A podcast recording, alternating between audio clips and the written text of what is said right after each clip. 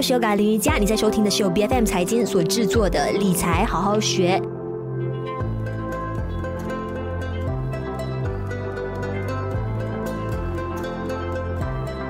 那么，在今年二零二三六月一号起，一直到明年五月三十一日呢，我们看到啊，内陆税收局将会重新启动这个自愿申报的特别计划 PKPS 了，就是有漏缴税的那些朋友啊，可以借此机会去补缴税金，而且这一次呢，不同的是哈，完全不会遭到罚款。那这一次看到啊，政府那里呢也有放出这一个数据说，呃，税收局希望通过。这一项措施呢，让到民众自愿去遵守税务的条规，而且也放眼呢，可以获得一共五万名新的还有现有的纳税者参与。那这一个也同时会给我们国家带来十亿令吉的税收哈。那今天在我们的节目当中，理财好好学呢，我们就来了解一下，到底这一个自愿申报特别计划啊，虽然说细节还没出来，但是我们可以按照过往的一个历史啊，大概知道说是怎么样去推行的，然后。想要参与的朋友呢，该如何借此机会去进行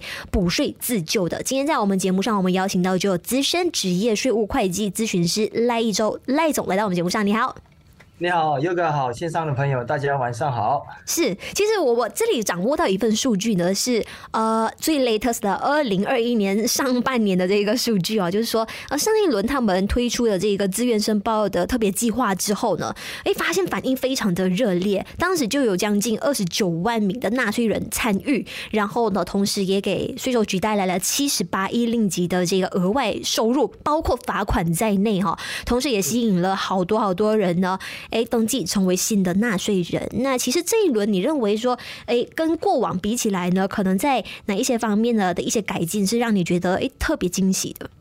嗯，是，我觉得这次的财政预算案啊，呃，我觉得这个所谓的豁免全额的罚金哦，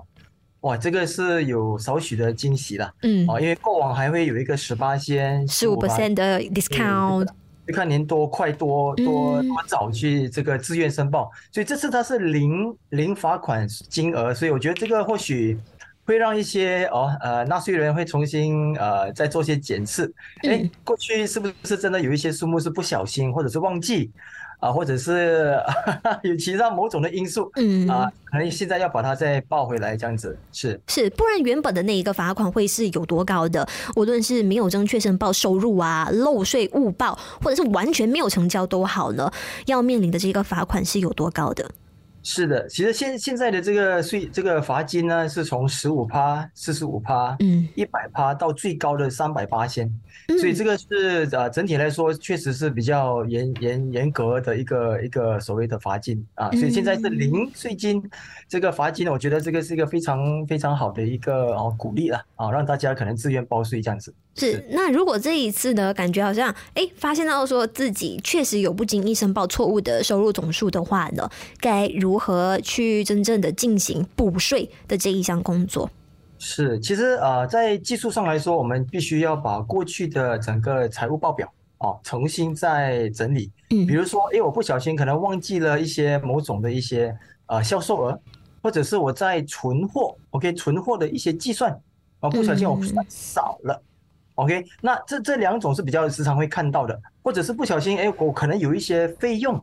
啊，确实是有，可是我没有办法去证明我有这个单据，嗯，哦，因为某种因素是线上啊、网购啊，或者是怎么样的情况下，所以在这种情况下，可能或许纳税人可以考虑说，哎，我可能趁这个机会，哦，用这个所谓的自愿报税的这个机制来重新检讨，然后把这个财务报表整理好过后，再交给所谓的一些专业人士再再审核，或者是也可以自愿上门，就是说去税务局的官员那里，就跟他们做一些沟通。哎，那我相信这个都都可以是用这样的渠道来啊、呃、重新整理跟申报这个部分的是是。那么其实税收局呢，是不是也大概有掌握了拖欠税金的这一些人的名单？哎呀，甚至包括海外的银行账号啊，还有房产相关的资料，他们其实都是有的。然后就等这一些人自愿申报，自动去现行，是这样子吗？其实。是，其实又哥，你这你这个点说的很好。其实在，在在整个大数据，我说这个啊，内陆税收局的大数据，其实他们包括了不干不单单是啊内陆的，在海外的银行户口，嗯，甚至海外的一些啊纳税人的一些可能资产的资料，他们也也会通过一些渠道啊，然后得到一些讯息。所以我们在其实，在二零一八年哈，在二零一八年，我们有一个叫做 AEOI 的这个部分哦，嗯，这个叫 Automated Exchange of Information。OK，所以这个就是让我们说，哎，我们的政府跟其他的国家的这个相关的呃呃单位能够交换纳税人的一些资料。所以这个在二零一八年，国家跟国家之间都有签署的这样的一个协议了，啊，所以在在这些资讯呢，啊，应应该来说，啊，其实我相信，啊，税务局都有做了一些功课，啊，他们也有一些掌握了一些资讯，啊，甚至一些纳税人在海外的一些啊财富的一些资料，啊，所以我觉得这个接下来或许。啊，我们更加要认真的去检视是否要啊争取这样的机会来整理了。是，那那个政府那里呢是说到，哎，如果纳税人通过这一个自愿申报的特别计划主动去报税的话的，那么之后也不会展开任何的审核调查，只要是有遵守的这个指南中的呃各项规定。但是按照过往的历史的话呢，其实也有没有出现过参与计划的纳税人啊、呃、后面被对付了，或者是面临后期的一个更加深度的审查。是，其实在这这个点哦，其实很多纳税人都呃都很焦焦虑，就是说，哎，我现在如果是浮出浮出这个呃账面，然后让让税务局得到我的这个资讯的话，会不会有后续的问题？其实严格来说，在这样的一个之前的这个所谓的自愿报税一点零的时候呢，很多时候我们也听到说，哎，可能税务局会过后秋后算账。其实他这个所谓的秋后算账，绝对不是说去翻案。啊，除非除非有一些条条件，就是说，哎，他发现到有一些新证据，OK，new evidence，新的证据说，哎，你确实还有一些收入，确实还没有啊正确的呈报，那他会采取这个所谓的秋后算账的这个动作。但是如果您是诚实的，OK，你已经把之前的这个所谓的资料给给呈上去，哦，他们的英语的这个叙述叫做 good faith，我们我们 submit with good faith 的话，就是我们诚实的去呈报的话，那后续。针对以之前已经呈报的这个部分是不会再开档案了。嗯，当然在之前会取有一些小插曲，说，哎，可能啊，我们之前有换了换了政府嘛，啊，对吗？那那可能这个换了政府有不同的行政的单位啊，他可能想要再去可能做一些更深入的一些调查，可是后来后续呢？啊，确实是没有开档案的，就是说之前有有有有去呈申报的话，那就到此为止了啊，就没有再翻案这样的一个案例了。是是，那这一轮让大家大感惊喜的就是没有像以往一样，只是给出这一个呃罚金上的一个优惠，那这一次是完全不会实施罚款的。那你会认为说这样子的一个做法，对于一直都奉公守法有 在交税的这一些朋友们啊，相当的不公平吗？你认为？嗯，这个现象你怎么看待？嗯、我我认为这个公公平这两个字还蛮难的去去衡量。我我觉得应该这样子说吧。其实啊、呃，很多时候如果你提前去申报的话，其实您可能自己也比较安心、嗯、啊，你可以专更专注的在业务上的去去扩展。那可能后期后期啊，在这个所谓的睡眠他想要呃呃，就是说去申报的话，他可能得到这个零罚金的这个优惠啊，或许这个。我想可能就是时间上或者是实质上啊，所所所需，他们需要去做这样的一个动作。我觉得这个不管是迟跟早啊，我认为这个其实是啊政府想要啊发出一个讯息说，哎，现在是是一个呃联合政府的一个一个机制，那希望接下来也给我们的这个海外的一些投资家、投资者一个讯息说，哎，国家现在或许是正往这一个更健全、更完整的一个机制去发展。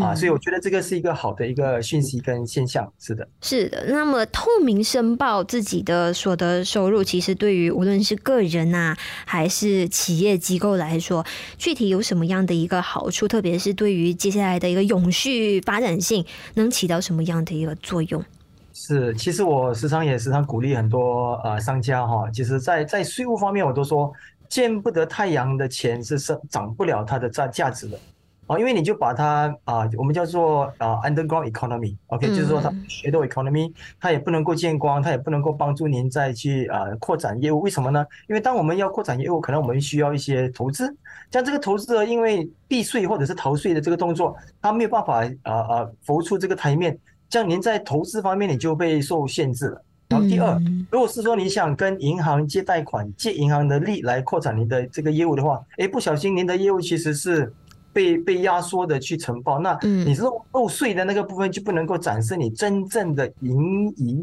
哦，跟你这个是真真正的这个啊企业的这个财力，所以就变成说你过去过后的这个发展的这个潜能跟机会呢，或许就有时候局限了，这样子。OK，其实只要哈符合这一些条件呢，就是说明你是需要向税务局进行报税的。就是你的年收入在扣除了 EPF 之后啊，是有达到三万四千令吉以上的，或者是在啊课税年以内，你在啊如果是外国人的话，在我们马来西亚国内呢是有逗留至少一百八十二天都要啊去进行报税的。这一个必须要提点一下大家啊。通过这项计划呢，其实也相信能够为我们国内马来西亚的。啊，纳税人提供一个更加好的自我审查，还有就是去矫正、去纠正错误的一个机会哈。那这一次也希望大家可以把握住这一个难能可贵的机会哦。现在是一直到呃，要等到今年六月一号，一直到五月三十一号呢，都有开放让大家自动去进行申报的。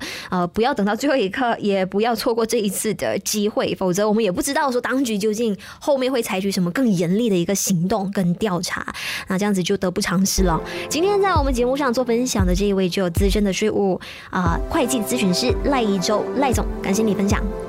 好，谢谢优哥，谢谢线上的朋友们听，谢谢。理财好好学，每周四更新最新的 Podcast 节目，关注 BFM 财经脸书专业就能获得更多节目资讯。我是优哥林瑜伽，我们下一期再见。